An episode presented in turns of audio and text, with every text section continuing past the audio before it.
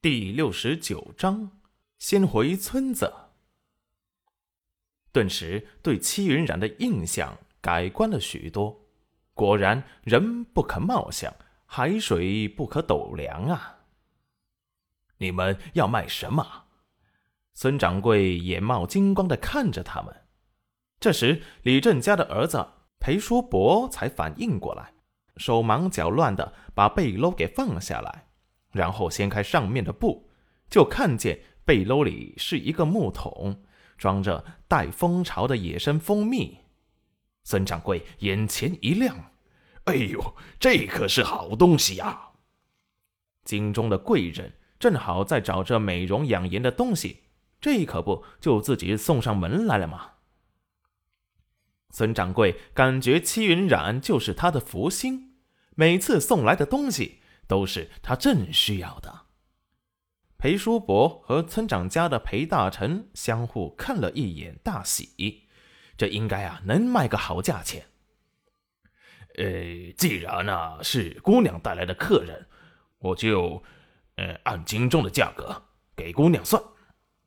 诚心给戚云染卖个好，说不准这个好运气的姑娘哪一天就又给他带来了惊喜了呢。金钟的价格，那得是多少两啊？裴叔伯和裴大成都有些激动了。孙掌柜让新来的伙计把东西当着他们的面称了称，除去木桶，一共二十四斤。镇上收购的价格是一两银子一斤。哎，不过既然是姑娘带过来的人，呃，就按京城收购的价格。十两银子一斤，哎，你们看如何呀？裴叔伯和裴大成已经激动得快疯了，话都说不利索了。要不是碍于还在药房，可能要当场围着原地跳几下。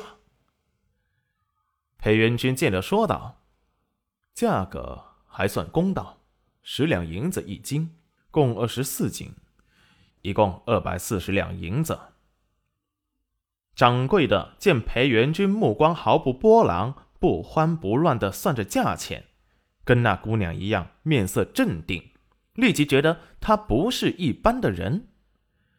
既然公子算好了，小心在账房给他们取二百五十两银票出来。不用银票，全部给十两垫的银子就行。裴元君给孙掌柜说道：“呃，公子啊。”带这么多银子在身上，着实有些不安全。孙掌柜真心的为他们担心道：“这是裴叔伯和裴大成在裴元君冷静影响下，心情也慢慢的平静了下来。看着戚云染都淡定的模样，顿时觉得自己刚才有些丢人了。不过他们也赞成全部换成银子，好分账。”见所有人都没有意见，孙掌柜便让小新去取了二百四十两银子来。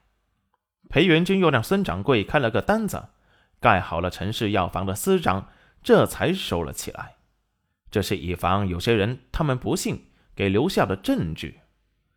孙掌柜看他们带着银子也不方便，便提出用马车送他们回村。不过。被裴元君和戚云染给拒绝了，只让孙掌柜的人把他们送到镇上坐牛车的地方。孙掌柜的人见他们有这么多的人，也不担心了。他们一过来，杨桂华和刘叔他们通通的围了过来，周围的人奇怪的打量着他们。裴元君见引起了别人的注意，立即说道：“什么都不要问。”先回村子。裴叔伯和裴大成见周围打量他们的目光，立即说道：“哎，先回去再说。谁要多问，回去就没有了。”大家立即住了嘴。刘车正准备赶牛车，却见戚云染和裴元君没有上牛车，好心道：“大郎，云染丫头啊，上车呀！”戚云染摇了摇头，拒绝道。我待会再回去，我家要建房了，我还得等泥瓦工去我家看看图纸呢。我跟他一起，他一个人，我有些不放心。”刘叔呵呵一笑：“哎呀，那你们可早点回来啊！你们那一份呢，刘叔给你看着。那就谢谢刘叔了。”戚云染感谢道。